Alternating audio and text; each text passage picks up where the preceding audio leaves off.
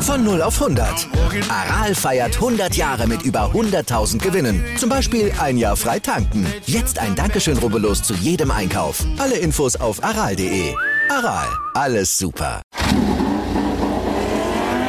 Schräglage. Der Talk zur Motorrad-WM.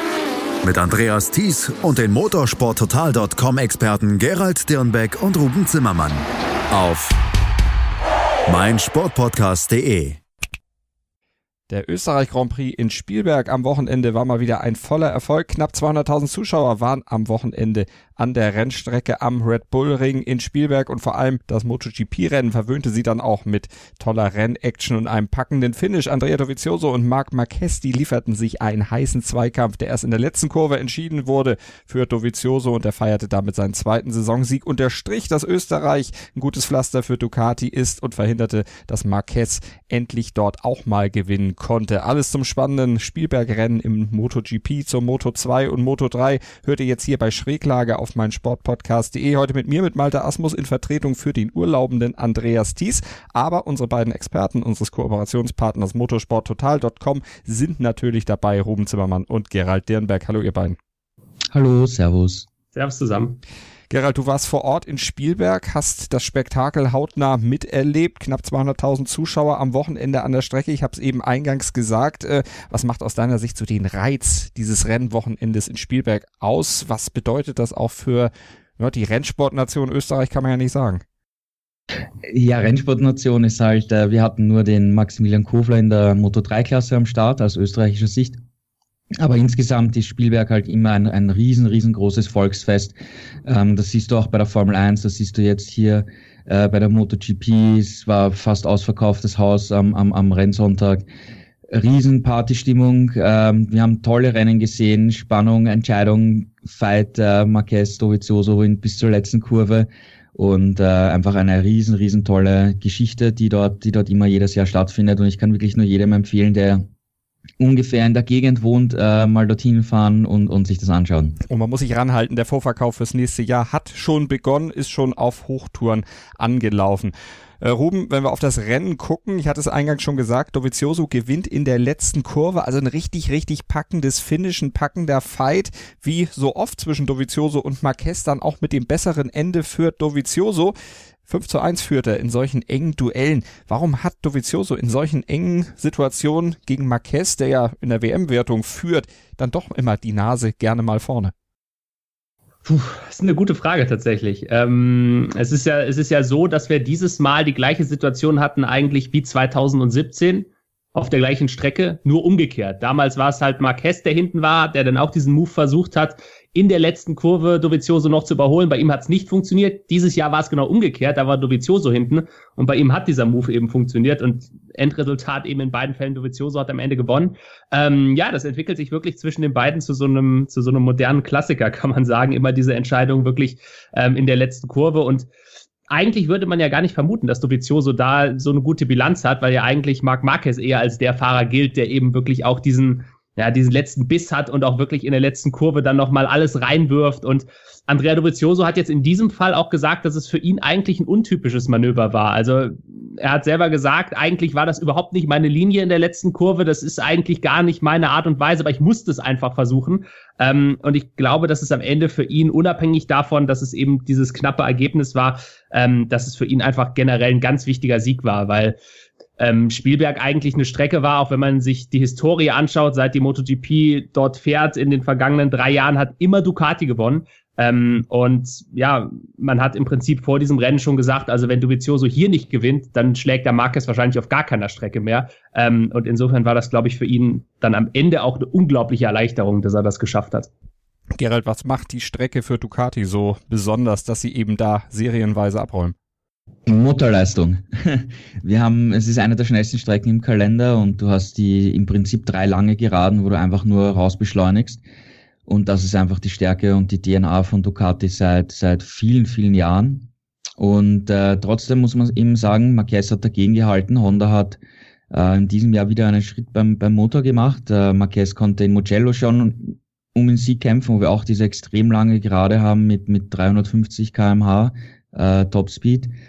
Hier hat er auch wieder bis zur letzten Kurve äh, mit, mit Dovizioso um den Sieg gekämpft. Also es war schon knapp.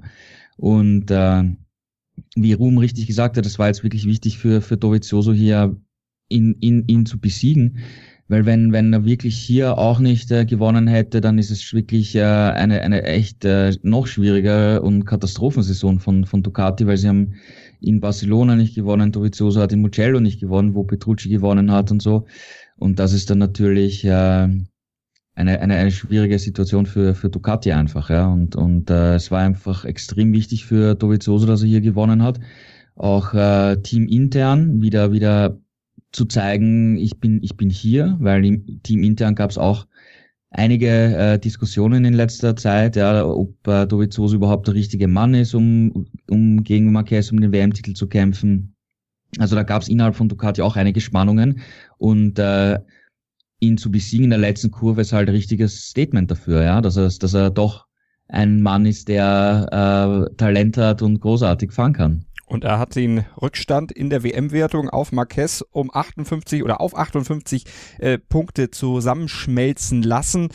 Äh, Ruben, geht da jetzt noch was? Elf von 19 Rennen sind gefahren. Wird's da jetzt noch mal spannend oder wird Marquez am Ende aus deiner Sicht dann diese Souveränität, die er ja bisher an den Tag gelegt hat, und das auch ein zweiter Platz ist ja letztlich ein souveränes Ergebnis, wenn man dazu noch seine weiteren Siege dann zählt, äh, wird er das fortsetzen können? Ja, also ich habe ja hier in der letzten Ausgabe ähm, Marc Marquez schon vorzeitig zum Titel gratuliert. Jetzt hat er das Rennen zwar nicht gewonnen, aber an meiner Meinung hat sich damit grundsätzlich nichts geändert, weil er eben wieder Zweiter geworden ist und wie Gerald schon gesagt hat, es war wirklich eine knappe Entscheidung. Und auch wenn man sich seine Ergebnisse anschaut, er ist in jedem Rennen, in dem er ins Ziel gekommen ist, entweder Erster oder Zweiter geworden. Also das einzige Rennen, das er nicht beenden konnte, war Austin und da lag er ja auch klar in Führung, als er gestürzt ist.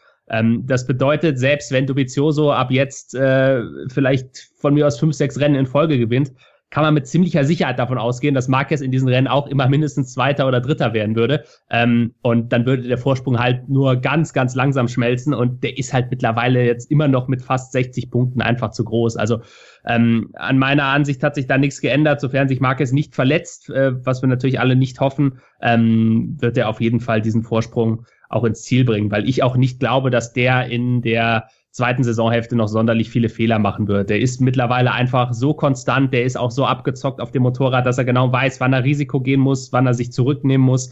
Ähm, das ist halt nicht mehr der gleiche Marc Marquez wie vor ein paar Jahren. Also wenn wir die gleiche Situation gehabt hätten, vielleicht äh, 2014, 2015, ähm, dann hätte man vielleicht gesagt, okay, 60 Punkte sind zwar viel, aber Marquez ist immer mal dafür gut, dass er es übertreibt in einem Rennen, weil er halt unbedingt gewinnen möchte, ähm, das Ding dann wegfeuert und dann kannst du auch mal in einem Rennen 25 Punkte aufholen auf ihn.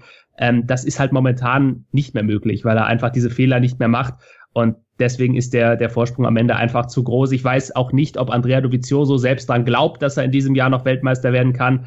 Ähm, wenn er es realistisch einschätzt, dann wird er glaube ich, auch wissen, dass diese Lücke mittlerweile schon zu groß ist. Ich lasse mich da natürlich gerne eines Besseren belehren, aber die Frage ist halt auch immer, wer soll ihm im Normalfall eben diese Punkte wegnehmen? Also jetzt war es Dovizioso, der der Einzige war, der wirklich mit ihm mithalten konnte, der ihn am Ende auch besiegt hat, klar. Aber dahinter waren ja alle anderen dann doch wieder ein bisschen weg und ich sehe halt wirklich kein Rennen, in dem es mal die Situation gibt, wo Marquez wirklich von der reinen Pace her nur vielleicht so um den siebten, achten Platz herumfährt. Der wird, wenn es normal läuft, immer aufs Podium fahren und dann wird man diese Lücke nicht mehr schließen können. Und aufs Podium, dafür liegt er ja den Grundstein eigentlich auch schon immer im Qualifying. Hat jetzt seine 59. Pole im MotoGP in Spielberg aufgestellt oder eingefahren. Damit hat er McDouen an der Spitze der ewigen besten Liste abgelöst. Spricht dann auch nicht dafür, Gerald, dass er da irgendwo mal einbrechen könnte, weil nicht nur im Rennen, sondern auch eben im Qualifying unheimlich konstant. Und wenn du schon mal vorne aus der ersten Reihe fährst, wie 46 Mal bei seinen insgesamt 50 Siegen bisher,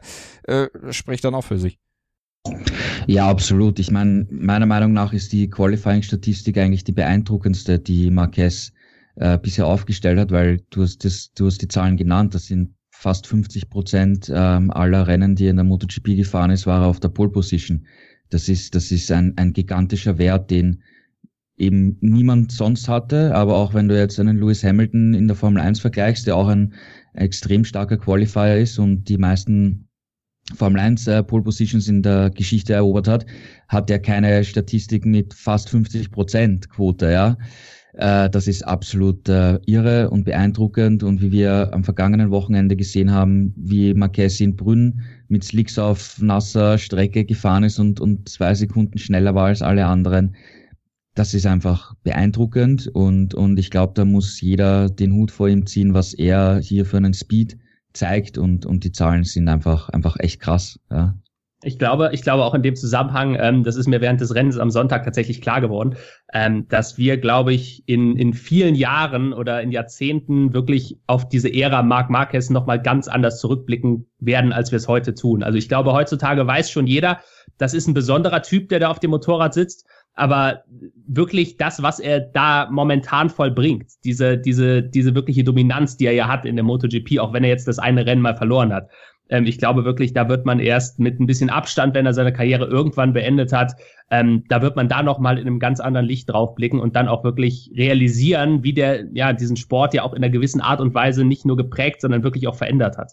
Und man dann nochmal sich die Statistik zugrunde legt, dass er alle Rennen des aktuellen Rennkalenders auch schon mal gewonnen hat, mit Ausnahme von Spielberg. Gerald, was macht das dann mit ihm? Wie sehr hat ihn das geärgert, dass da immer noch dieser eine Fleck ist, den er nicht getilgt kriegt? Ich glaube, das hat ihn nicht zu sehr geärgert, weil erstens einmal er und Dovizioso verstehen sich relativ gut und sie haben eine tolle Show geboten. Es war eigentlich das ganze Rennen über keine unfairen, schmutzigen Manöver dabei. Die haben einfach eine tolle Show geboten uns Zuschauern und Fans und das lieben sie selber auch. Ja, also das ist, das sind Rennen, die ihnen die beiden extrem Spaß machen und Marquez hat am Ende auch gesagt, ja, am Ende des Jahres bin ich Weltmeister, so wie es aussieht und da kann ich eine, eine, eine knappe Niederlage gegen Tobi hier schon, schon verkraften. Also Marquez ist hier von, von ersten Rennen an darauf gepolt, Weltmeister zu werden und er ist cool genug, auch wie, wie Ruhm schon gesagt hat, ähm, einfach auch knappe Niederlagen hinzunehmen. Er nimmt seine 20 Punkte mit, super Geschichte für, für das Gesamtbild, Weltmeisterschaft und da kann er so eine, so eine knappe Niederlage durchaus verkraften. Ja. Also er hat das nicht zu, zu extrem negativ gesehen, dass er da verloren hat. Also Marc Marquez 230 Punkte, erster in der WM-Wertung, zweiter Dovizioso mit 172 Punkten, dritter Danilo Petrucci 136 Punkte, also dann auch schon ein weites Stück zurück. Äh, wenn wir aufs Rennen nochmal gucken und dann auf die deutsche Sicht, Ruben Stefan Bradl, der hat äh, als 13. immerhin drei WM-Punkte geholt. Wie schätzt du seine Leistung ein? Ähm, ich fand es ganz interessant, dass Stefan Bradl relativ deutlich äh, deutliche Worte nach dem ähm, oder vor dem Rennen gefunden hat ähm, im Hinblick dann eben auf das Training und das Qualifying hat nämlich gesagt, dass er sehr sehr viele Dinge testen musste wieder für Honda. Er ist ja nur als Ersatzfahrer erneut angetreten für Jorge Lorenzo und ähm, die Gelegenheit hat man dann eben bei Honda genutzt, ihn auch wieder ein paar Sachen ausprobieren zu lassen. Also insofern, das haben wir ja hier auch in der Sendung schon bei seinen vorherigen Einsätzen immer mal wieder angesprochen, man muss diese Leistung von Stefan Bradl immer mit, ja, mit so einer leichten Einschränkung sehen, weil er eben nicht das Rennen so angehen kann oder vor allem das ganze Rennwochenende. Das ist ja wichtig, ähm, weil man arbeitet ja wirklich normalerweise als Fahrer über dieses Rennwochenende hinaus ähm, oder über die Distanz des Rennwochenendes eben hin auf das Rennen. Man nutzt die Trainings, man, ähm, man nutzt das Warm-up dann auch nochmal, man nutzt das Qualifying sowieso, das ist klar. Ähm, aber normalerweise ist es eben so eine kontinuierliche Verbesserung, die man als Fahrer hat. Und das Ziel ist eben ganz klar, am Sonntag so schnell wie möglich zu sein. Bei Stefan Bradl ist jetzt die Situation, weil er eben eigentlich Testpilot ist, dass er nicht wirklich seine Arbeit so macht, wie es ein normaler Fahrer tun würde, sondern da kommt dann halt sehr viel aus dem Hintergrund von Honda, die sagen so, wir möchten aber, dass du jetzt mal das Setup fährst oder wir möchten, dass du jetzt mal das Teil ausprobierst wo Stefan Bradl vielleicht selbst sagen würde, hm, wenn es nach mir ginge, ich würde das eigentlich ganz anders machen. Aber das kann er halt nicht, weil das Team im Hintergrund sagt, hör mal, wir lassen dich jetzt hier fahren. Ja, äh, schöne Sache für dich, aber du bist halt unser Testpilot. Das heißt, wir geben vor, wie du zu fahren hast. Ähm, und da hat er eben selbst vor dem Rennen auch deutliche Worte gefunden und hat auch gesagt, also so wie wir hier an dem Wochenende gearbeitet haben, das ging eigentlich gar nicht. Er ist da mit einem komplett anderen Setup äh, ins Rennen gegangen, was er dann auch wirklich selbst ähm, entschieden hat. Also er hat dann äh, auch gesagt, er hat dann mal auf den Tisch gehauen und gesagt, so jetzt ist hier mal genug rumprobiert. Ich äh, will jetzt hier mal 28 Runden so fahren, wie ich das möchte. Und dann hat er es ja tatsächlich geschafft, sich ähm, im Rennen eben noch halbwegs gut nach vorne zu arbeiten. Er hatte ja auch ein Problem im Qualifying, ist dann als letzter gestartet. Insofern ist dieser 13. Platz, glaube ich, ganz ordentlich, wenn man eben bedenkt, wie dieses Wochenende auch gelaufen ist. Ähm, unter dem Strich wenn man sich halt das nackte Ergebnis anguckt, muss man halt sagen, naja, 13. Platz, ähm, sicherlich jetzt nicht so überragend. Aber das ist wieder das, das übliche Honda-Phänomen auch. Ich meine, wenn man sich anschaut, wo die anderen Piloten gelandet sind, Marc Marquez mal ausgenommen, ähm, ein Kel Crutchlow ist gestürzt, ein Taka Nakagami ist halt auch nur Elfter geworden, also auch nur zwei Plätze vor Stefan Brade. Ähm, insofern würde ich sagen, seine Leistung unter dem Strich, wenn man eben alle äußeren Faktoren mit einbezieht, war eigentlich gar nicht so schlecht. Ähm, ihm selber hat's, äh, hat, wie er ja auch selber gesagt hat, ähm, am Freitag und Samstag nicht ganz so viel Spaß gemacht, aber ich glaube, er ist dann auch mit seinem Rennen zufrieden gewesen, hat ja sehr viele Fahrer auch überholen können ähm, und ja, ordentliche Leistung. Und war am Ende bester Deutscher, wenn man es übergreifend über die drei Rennklassen sich mal anguckt. Live von Ihrem Toyota-Partner mit diesem Leasing-Auftakt. Der neue Toyota Jahreshybrid. Ab 179 Euro im Monat. Ohne Anzahlung. Seine Sicherheitsassistenten laufen mit. Und ja, ab ins Netz mit voller Konnektivität. Auch am Start die Toyota Team Deutschland Sondermodelle. Ohne Anzahlung geht's in die nächste Runde. Jetzt los sprinten zu Ihrem Toyota-Partner.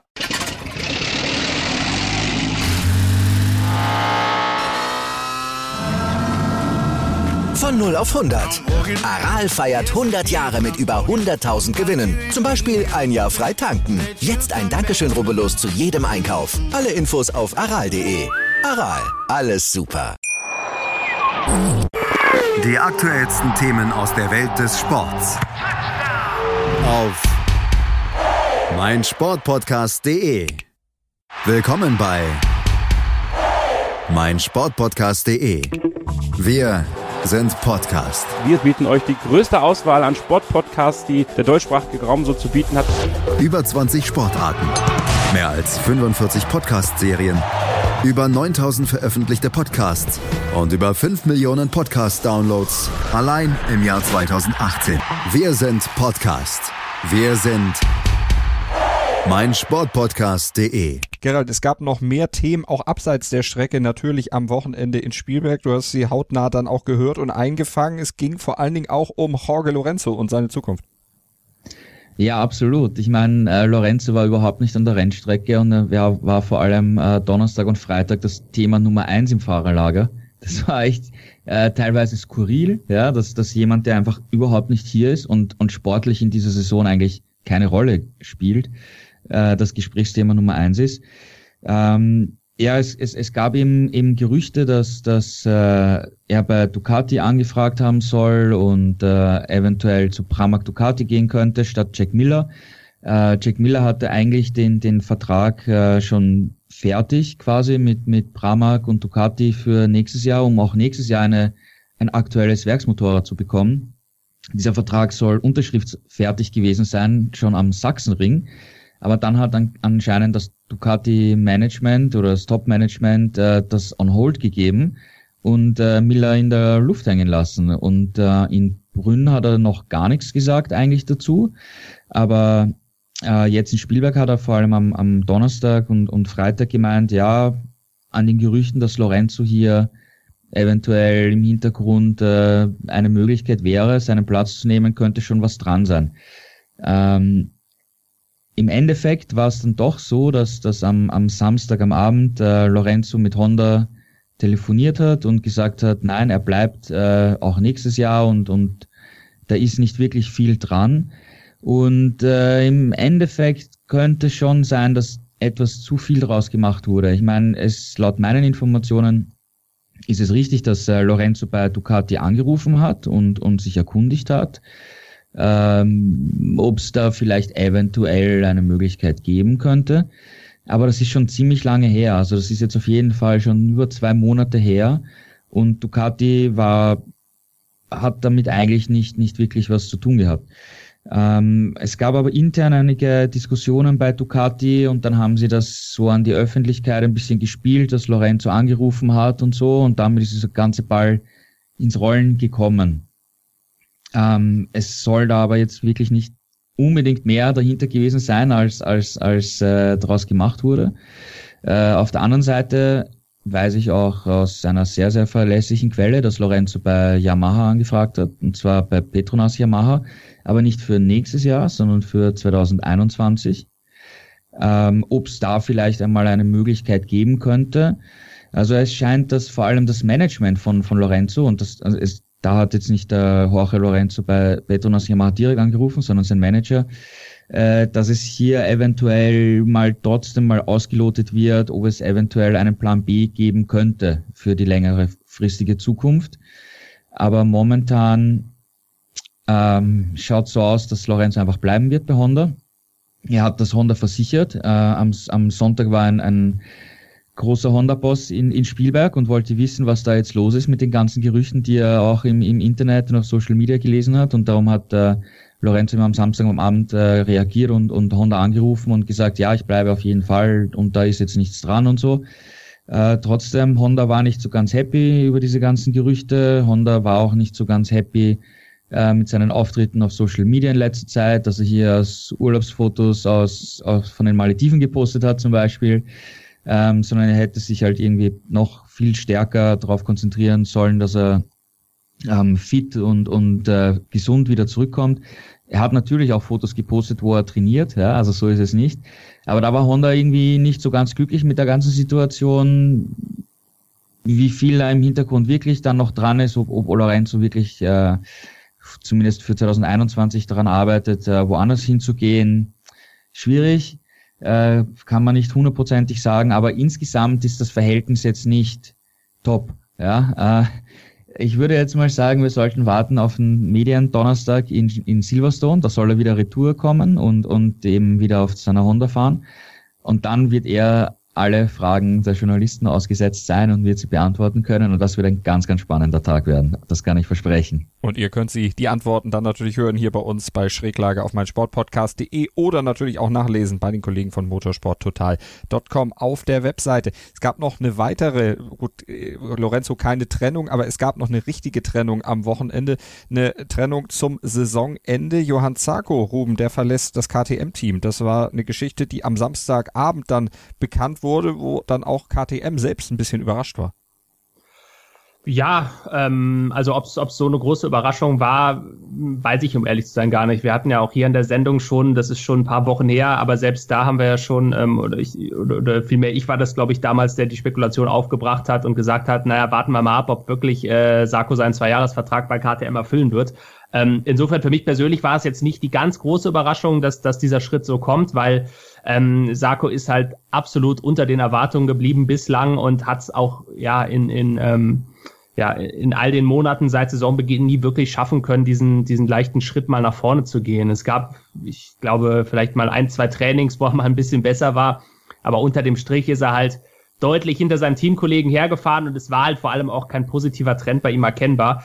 Ähm, dass man, dass man diesen Schritt geht, ist halt irgendwo dann auch für beide Seiten nachvollziehbar.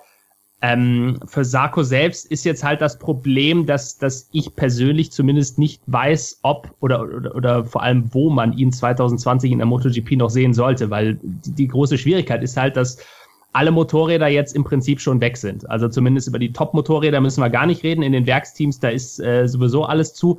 Gut natürlich für diejenigen, die, ähm, die vielleicht noch auf diesen zweiten Platz bei KTM tatsächlich spekuliert haben, denn da ist natürlich jetzt durch Sarkos Abschied einer frei geworden.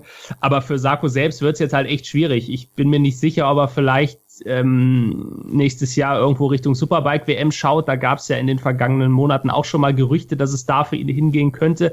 Da sind zumindest noch ein paar Plätze mehr frei.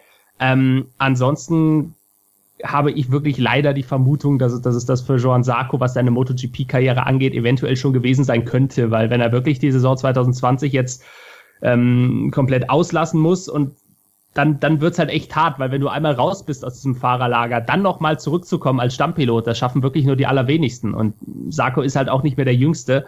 Ähm, ich weiß auch nicht genau, was da jetzt im Hintergrund alles passiert. Es scheint ja wohl so zu sein, dass Sarko auch äh, mit, der, mit der ganzen Situation psychisch nicht wirklich klarkommt. Ähm, wenn man seine Körpersprache so ein bisschen beobachtet über die Rennwochenenden, dann ist es durchaus, durchaus möglich, dass er da vielleicht mit dieser ganzen Situation, mit den, mit den Erwartungen, die man auch seitens KTM an ihn hatte, die er nicht erfüllen konnte, dass er damit nicht ganz klar gekommen ist. Ähm, ja, es ist, es ist für ihn persönlich einfach unglaublich schade, weil ich glaube, dass, dass es für ihn auch eine Chance gewesen wäre bei KTM.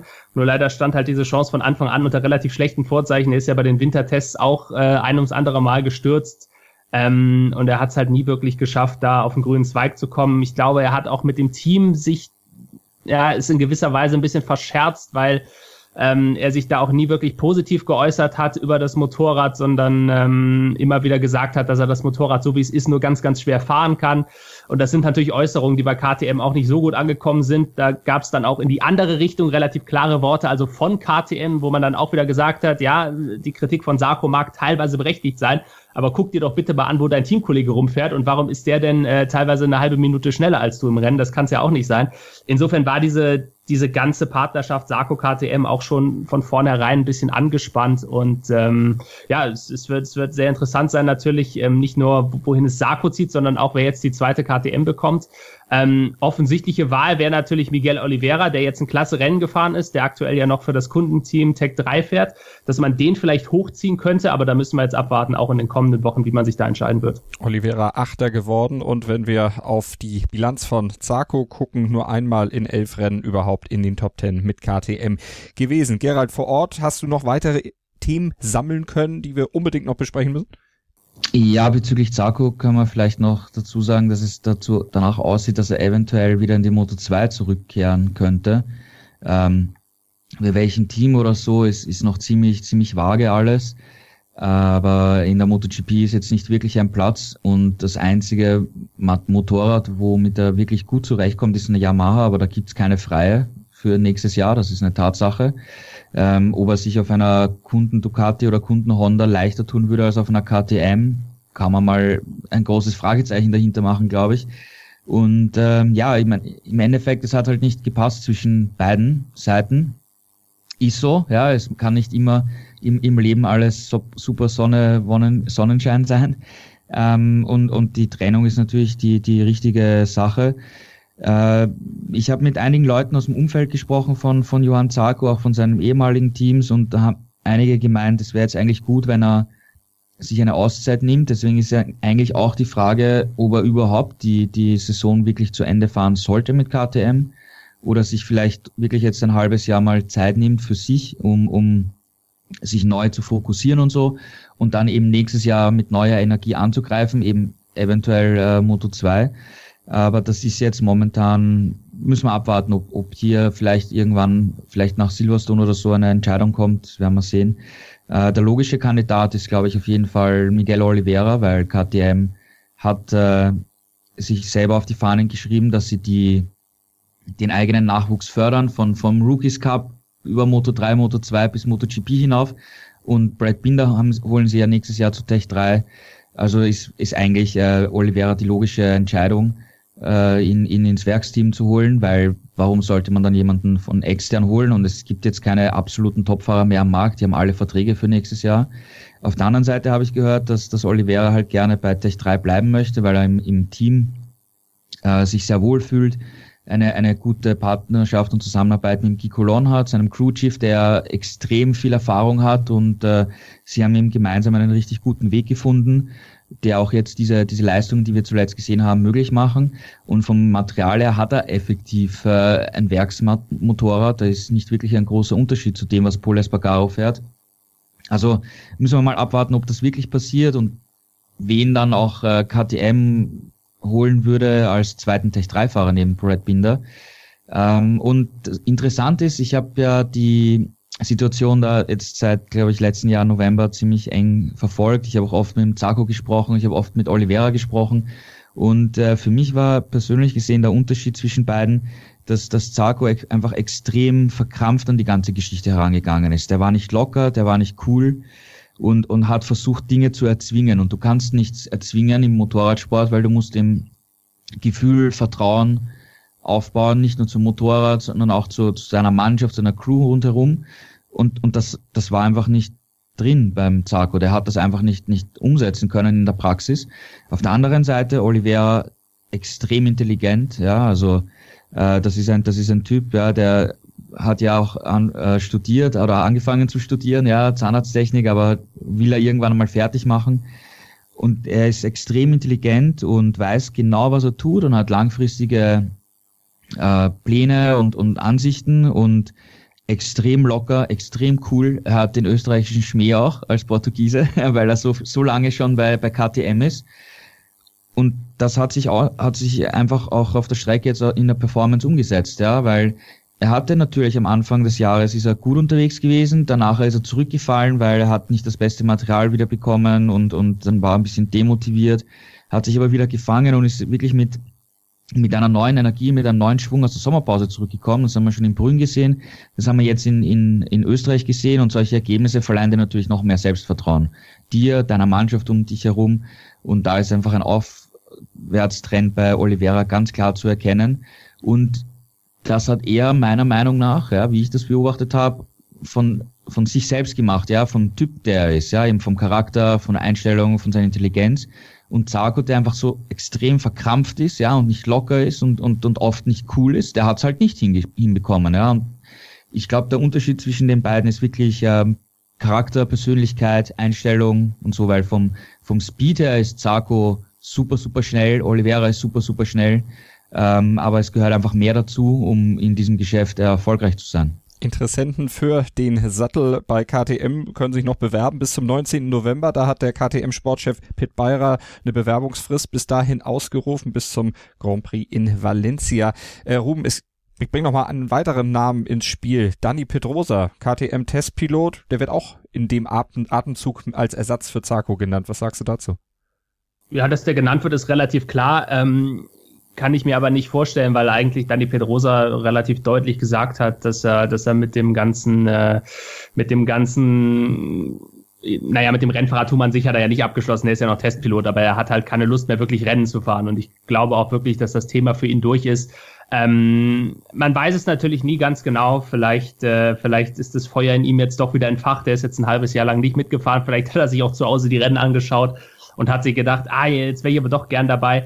Ich persönlich kann es mir aber nicht vorstellen. Also ich glaube, gerade auch mit seiner Vorgeschichte, mit den zahlreichen Verletzungen, die er hatte, hat er für sich persönlich jetzt einfach auch einen Schlussstrich unter seine wirklich aktive Karriere gezogen. Ähm, absolviert ja auch keine Wildcard-Starts. Also da jetzt dann wieder Vollzeit zurückzukehren, ähm, wäre natürlich irgendwo eine schöne Geschichte. Er hat ja auch immer noch eine relativ große Fanbase, also das, das würden sicherlich äh, die ein oder anderen Zuschauer richtig gut finden, ähm, ist aber meiner Meinung nach keine realistische Variante. Alles klar. Wir beenden den MotoGP an dieser Stelle, werden nach einer kurzen Pause dann natürlich aber noch auf den Moto 2 und die Moto 3 Klasse eingehen hier bei Schräglage auf meinsportpodcast.de, dem gemeinsamen Podcast von meinsportpodcast.de und motorsporttotal.com. Wieder live von Ihrem Toyota-Partner mit diesem Leasing-Auftakt. Der neue Toyota Jahreshybrid. Ab 179 Euro im Monat. Ohne Anzahlung. Seine Sicherheitsassistenten laufen mit. Und ja, ab ins Netz mit voller Konnektivität. Auch am Start die Toyota Team Deutschland Sondermodelle. Ohne Anzahlung geht's in die nächste Runde. Jetzt los sprinten zu Ihrem Toyota-Partner. Hören, was andere denken. Auf meinsportpodcast.de 90 Minuten, zwei Teams, pure Emotion. Es geht wieder los. Die Fußball-Bundesliga auf meinsportpodcast.de. Abonniere jetzt deinen Bundesliga-Podcast und sei dabei im Bully Special. Weserfunk. Auf die Zirbelnuss. Füchsle Talk. BV Beben. Unter Flutlicht. Werkskantine am Wasserturm. Und viele mehr. Die Fußball-Bundesliga auf meinsportpodcast.de.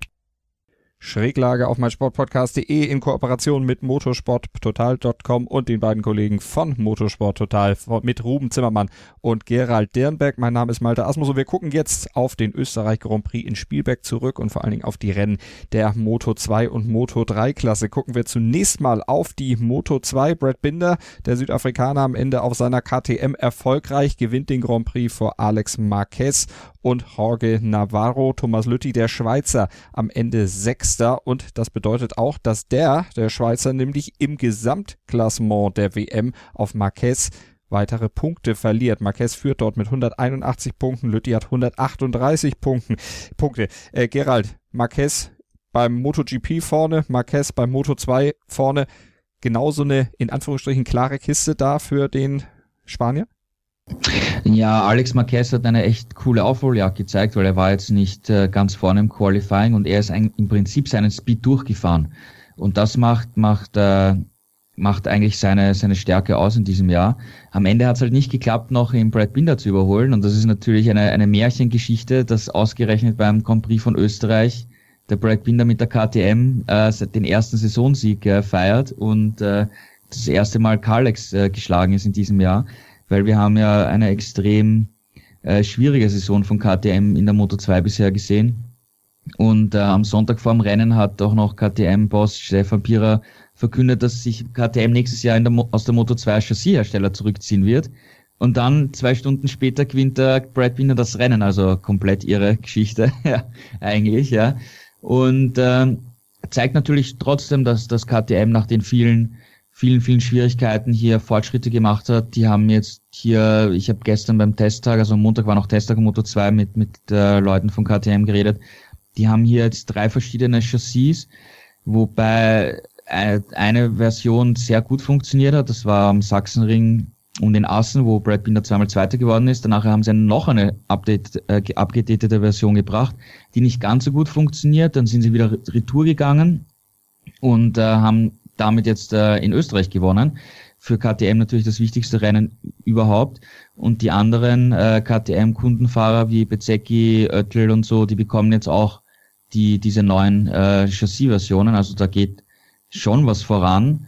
Aber wie gesagt, nächstes Jahr haben wir kein KTM-Chassis mehr in der, in der nächsten Klasse, äh, in, in der mittleren Klasse. Und, und das wird natürlich interessant sein, wie sich die äh, Teams aufstellen, weil äh, Carlex, ja, der Klassenprimus, hat äh, in Spielberg die Verträge mit den bestehenden Teams alle verlängert für nächstes Jahr. Da ist alles erledigt. Ja, und plötzlich steigt KTM aus und Carlex bekommt Anfragen von den KTM-Teams, ja, können wir nicht Chassis haben für nächstes Jahr. Und äh, da wird jetzt äh, Carlex mal überlegen und beraten, weil das ist natürlich, je mehr Chassis sie verkaufen, desto mehr Geld verdienen, verdienen sie aber sie müssen das Ganze auch produzieren, das ganze Material, was dann auch nicht nur jetzt das äh, Anfangsmaterial anbelangt, sondern natürlich auch Ersatzteile und so weiter. Mhm. Wenn wir im Ranking etwas weiter runter gucken bei diesem Rennen, sehen wir auf Platz 9 Marcel Schrötter, bester Deutscher in der Moto 2 Klasse, Jonas Folger 18. Philipp Oettel 22. und Lukas Tulovic, der wurde 27. Ruben, dir fällt wieder die Ehre zu, die Deutschen zu bewerten. Was sagst du zum Abschneiden von Marcel Schrötter und dem Rest? Ähm, ich glaube, Marcel Schröter hätte sich natürlich ein bisschen mehr erhofft. Also Platz neun ist, ähm, was den Abstand zur Spitze angeht, absolut in Ordnung. Wenn man, wenn man sich auch die Abstände anschaut, das ist halt doch wieder sehr, sehr eng zugegangen. Er hatte auf jeden Fall ja den Anschluss nach vorne ist halt dummerweise genau am anderen Ende oder am falschen Ende dieser Verfolgergruppe gelandet. Ähm, vom Speed her war es, glaube ich, für ihn ein ganz gutes Rennen. Platz neun ist natürlich jetzt im Hinblick auf die WM nicht optimal. Er hat da jetzt ähm, auch wieder eine Position verloren an Lorenzo Baldassari. Es geht für ihn ja immer noch, ähm, ja, realistisch gesehen ist er eigentlich bis zu Platz zwei, also bis zum Vizetitel für ihn noch alles drin. Ähm, hat da jetzt also ein bisschen am Boden verloren. War aber, wie gesagt, kein schlechtes Rennen. Also der Speed war grundsätzlich da, der Abstand auf die Spitze ist auch okay. Ähm, was die anderen Deutschen angeht, Jonas Folger, Platz 18, ja, ist halt immer noch so ein bisschen dabei, sich wieder an diese Moto2-Klasse zu gewöhnen. Ist ja auch jetzt hier wieder als, ähm, als Ersatzpilot eingesprungen und insofern ist es, glaube ich, für ihn auch in Ordnung. Auch seine Ergebnisse, ähnlich wie auch in der MotoGP bei Stefan Bradl, ähm, muss man dementsprechend immer ein bisschen, bisschen einordnen, gerade eben für zwei Fahrer, die ähm, standardmäßig eigentlich nicht mit dabei sind, die eben nur ersatzweise einspringen und dass man da nicht sofort auf Speed ist und, und nicht sofort ganz vorne mitfahren kann, ist, glaube ich, relativ logisch, auch wenn das natürlich für Jonas Folger jetzt nicht das erste Rennen in diesem Jahr war, aber ähm, ich, ich glaube, auch der ist da auf einem ganz guten Weg, sich wieder sich wieder an diese Moto 2 Klasse zu gewöhnen. Ähm, und was die anderen beiden Deutschen angeht, ja, Lukas Tulovic hatte tatsächlich ein sehr schlechtes Wochenende. Also ich glaube, der war relativ enttäuscht auch am Ende. Ähm, Philipp Oettel, ja, Platz 22, das, das muss man halt, muss man halt auch ganz klar so sagen. Das ist halt einfach das, wo er steht momentan. Er ist äh, tatsächlich auch vor seinem Teamkollegen, vor Marco Besecki ins Ziel gekommen. Das ist für ihn eigentlich schon ein Erfolg. Ähm, haben halt beide, Oettel und Tulovic, auch nach wie vor noch mit diesen Problemen zu kämpfen, die einfach KTM ja seit Saisonbeginn so ein bisschen so ein bisschen mit sich rumschleppt. Ähm, da ist ja standardmäßig eigentlich Brad Binder der Einzige, der überhaupt vorne mitfahren kann. Jetzt hat man in diesem Rennen eben äh, mit Jorge Martin einen, der überraschenden siebten Platz geholt hat, für ihn auch ein großer Erfolg. Ähm, und eben Oettel und Tulovic gehören leider zu den Piloten nach wie vor, die, glaube ich, mit dieser KTM etwas größere Schwierigkeiten haben. Ähm, ja, und natürlich ist für die beiden jetzt auch das große, das große Fragezeichen, wie es in der kommenden Saison weitergeht. Also bei Lukas Tulovic wissen wir ja, dass ähm, nicht nur KTM sich verabschiedet, sondern dass eben auch sein Team, das Kiefer-Team, nächstes Jahr keinen Platz mehr haben wird, ähm, hat keinen Startplatz mehr bekommen für die Saison 2020. Das heißt, der muss sich so oder so komplett neu orientieren. Bei Philipp Oettel wird es halt tatsächlich auch spannend, ist ja momentan noch bei Tech 3 unter Vertrag ähm, eben auch mit KTM-Material, die nächstes Jahr aussteigen. Auch da wird man sich natürlich jetzt orientieren müssen bei Tech 3, in welche Richtung geht's da und das wird dann auch eine Rolle spielen natürlich für Philipp Oettel, wie orientiert er sich. Ähm, also gerade jetzt durch diese Geschichte KTM kommt natürlich auch in der Moto2 in den Fahrermarkt noch mal ein bisschen mehr Bewegung rein. Das werden, glaube ich, auch in der Hinsicht dann ähm, auch für die deutschen Fahrer relativ spannende Wochen werden. Und wir gucken auf die Moto 3 Klasse, wo Romano Fenati am Ende die Nase vorn hatte, Tony Abolino und John McPhee auf die Plätze verwies. Romano Fenati, da war doch mal was im letzten Jahr. Gerald, das war der Mann, der einem Gegner bzw. einem Kon Kontrahenten in die Bremse griff, bei voller Fahrt gesperrt wurde und dann auch zwangsversetzt wurde in die kleinste Klasse. Ja, aber ich glaube, äh, wir sollten nicht die alten Kamellen auf, aufwärmen. Ich habe natürlich auch äh, überall Schlagzeilen gelesen, äh, Rambo-Pilot äh, gewinnt sein erstes Rennen seit 2017 und so. Aber ich glaube, aus, aus realistischer Sicht, er hat sich jetzt dieses Jahr nichts zu Schulden kommen lassen und äh, hat oft seinen Speed gezeigt, aber halt oft auch keine guten Ergebnisse gehabt, aus verschiedenen Gründen. Und jetzt hat es wieder geklappt, ausgerechnet in, in, in Österreich. Äh, wenn wir uns erinnern können, 2016 äh, war er noch im VR46 Junior Team von, von Valentino Rossi, wo er dann rausgeschmissen wurde am, am, am Renntag, glaube ich. In, am Samstag am Abend haben sie ihn rausgeschmissen. Okay, ich, ich wärme jetzt auch eine alte Kamelle auf. aber eine andere. Aber eine andere. äh, aber ich meine, er hat sich jetzt diese Saison nicht zu Schulden kommen lassen und, und, und ist hier äh, das Rennen echt, echt super gefahren. Kann man, kann man wirklich nur gratulieren dazu. Und äh, ähm, ja, wie gesagt, äh, hat Abolino dann, dann in Schach gehalten, ist, ist vorne weggefahren, wo noch das Rennen, es war, wurde schon auf Slicks gefahren, das Rennen, aber nach dem Regen am Vormittag gab es noch feuchte Flecken und Erfahrung hat sich ausgezahlt. Es war eigentlich ein ziemlich atypisches Moto3-Rennen, weil normal haben wir ja vor allem auf einer Powerstrecke wie Spielberg, dass da 20 Fahrer innerhalb von zwei Sekunden fahren und du fünf Motorräder nebeneinander auf die Kurven zufliegen lässt. Der hast äh, auf die erste, auf die zweite vor allem. Und das war diesmal nicht so in, in, in Spielberg, eben auch durch die Umstände mit dem, mit dem Regen am, Vor am Vormittag. Aber effektiv gesehen, ähm, ja, jetzt hat er das Rennen gewonnen und ich glaube, wir sollten diese alten Geschichten äh, mal in der Schublade lassen und ihm eine zweite Chance geben und er hat gezeigt, dass er, dass er es immer noch kann. Schnell fahren. Und was wir vor allen Dingen auch bei der Moto 3 Klasse berücksichtigen sollten, Ruben, das ist eine unheimlich enge Kiste. Dalla Porta jetzt nach seinem sechsten Platz im Rennen vorne mit 155 Punkten, gefolgt von Aaron Canet, dem Spanier auf KTM, der hat nur einen Punkt weniger. Ja, und äh, vor allem ist jetzt plötzlich Rabolino natürlich wieder ein bisschen rangekommen Stimmt, durch seinen zweiten Platz. Ja, genau. Also ich hatte ja auch, ich glaube, in der letzten Ausgabe gesagt, ähm, dass es jetzt auf einen Zweikampf rausläuft zwischen Dalla Porta und Canet man kann mal sehen, wie schnell es dann plötzlich geht. Also Abolino wird Zweiter, Canet wird nur Zehnter, holt halt plötzlich wieder 14 Punkte auf. Ähm, und das ist genau das, was du angesprochen hast. Das ist eben Moto 3. Es reicht ja wirklich, wenn du in einem Rennen bloß ähm, ja zwei Sekunden langsamer bist, teilweise als der Sieger, also über die gesamte Renndistanz gesehen, zwei Sekunden langsamer. Äh, und du wirst aber trotzdem nur Zehnter, weil es einfach so unglaublich eng zugeht. Und das ist eben auch die Gefahr und in, im, im Hinblick auf die WM halt auch die Chance für die Piloten, die aktuell noch ein bisschen zurückliegen, sich da doch nochmal vorne ranzukämpfen. Also das sind äh, jetzt ja aus Sicht von Abolino immer noch mehr als 40 Punkte Rückstand. Ähm, das wäre in der Moto2 und gerade in der MotoGP ein Rückstand, wo man sagen würde, ah, das jetzt noch aufzuholen, es wird extrem schwer. Ähm, in der Moto3 ist es einfach dadurch möglich, weil halt so viel passieren kann. Es, es geht so eng zu. Ähm, es kann immer passieren, dass irgendjemand auch unverschuldet stürzt, äh, dass, dass da ein Fehler äh, beziehungsweise ein Fahrer einfach einmal wegrutscht und dann räumt er irgendwen anders mit ab. Ist jetzt auch in diesem Rennen wieder passiert. Ähm, insofern ist es ja mo zwar momentan auf dem Papier sieht es weiterhin so aus, als wenn es da Laporta und Canet unter sich ausmachen. Aber ja, wenn wir jetzt vielleicht noch drei Rennen haben wie Österreich, äh, Abodino immer ein bisschen was vom Vorsprung abknabbern kann, dann ist ja auch noch nicht komplett raus aus der Geschichte.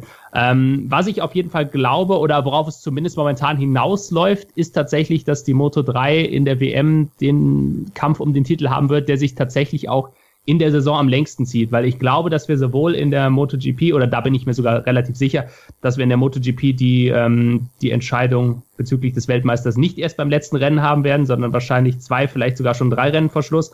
Ähm, in der Moto 2 läuft es aktuell auch darauf hinaus und ich glaube wirklich, dass wir in der Moto 3 eine Titelentscheidung haben können, die wir dann erst beim Finale in Valencia sehen. Damit hast du den Bogen schon gespannt und auch schon vorausgeblickt auf die weiterkommenden oder weiter geschehenden Ereignisse. Nächstes Rennen dann 25.08. in Silverstone in Großbritannien. Gerald, du hattest vorhin schon gesagt, dann entscheidet sich oder dann erfahren wir auch mehr in Sachen Lorenzo.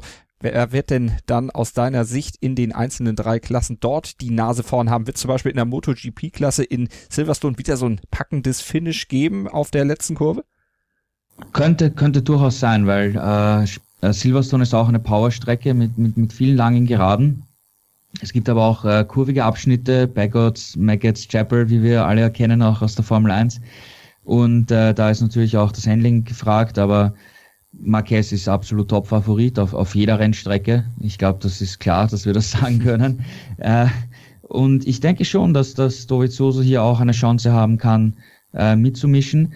Wir dürfen natürlich in, in Silverstone nie das Wetter außer Acht lassen. Da kann es ja auch immer, immer crazy sein. Wir haben letztes Jahr diesen extremen Regen gehabt, wo dann das Rennen abgesagt werden musste, weil die, das Wasser nicht in allen Kurven abgeflossen ist. Jetzt gab es den neuen Asphalt äh, jetzt müssen wir mal schauen, wie sich das überhaupt entwickeln wird. Wenn es regnen sollte, dann, dann glaube ich, können wir ein paar Chetons auf Jack Miller setzen zum Beispiel. Ja, das wäre mal eine Geschichte. Ja, Cal Crutchlow beim Heimrennen ist natürlich auch immer extra motiviert. Also da können wir auf jeden Fall auf, auf viel Action hoffen. Äh, Moto 2, ja, ich glaube auch Alex Marquez, der ist in so einer Topform momentan. KTM mit Brad Binder hat jetzt wieder, wieder neue Luft äh, gewittert und sind stark unterwegs und Moto 3, da kann man nie sagen, was passieren wird. Das wird immer, ist immer crazy und, und offen. Ähm, also es wird auf jeden Fall extrem spannendes Wochenende werden. Vor allem, wie gesagt, auch wie das Wetter wird. Ja, das, mhm. das müssen wir natürlich auch in Silverstone immer bedenken. Und all das werden wir euch natürlich erzählen können, dann im Nachhinein, nach dem Rennen hier bei Schräglage, dem Podcast zum MotoGP, zum Motorradsport allgemein mit den Kollegen von motorsporttotal.com. Ich sage wie immer vielen Dank an Ruben Zimmermann und an Gerald Dirnbeck. Vielen Dank und bis zum nächsten Mal. Bis zum nächsten Mal. Ciao. Bis zum nächsten Mal. Wieder live von Ihrem Toyota-Partner mit diesem Leasing-Auftakt. Der neue Toyota Jahreshybrid. Ab 179 Euro im Monat. Ohne Anzahlung. Seine Sicherheitsassistenten laufen mit. Und ja, ab ins Netz mit voller Konnektivität. Auch am Start die Toyota Team Deutschland Sondermodelle. Ohne Anzahlung geht's in die nächste Runde. Jetzt los sprinten zu Ihrem Toyota-Partner.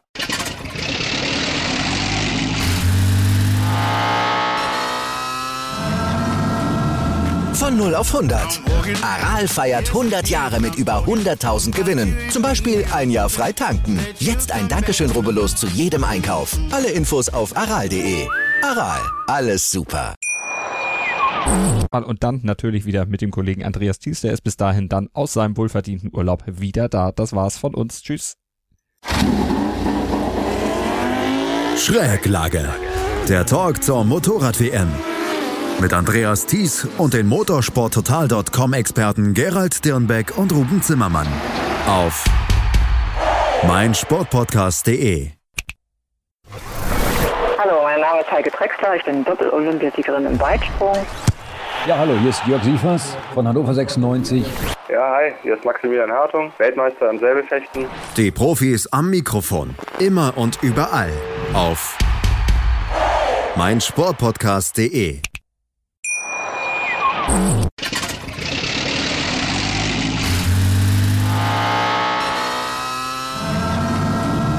Von 0 auf 100.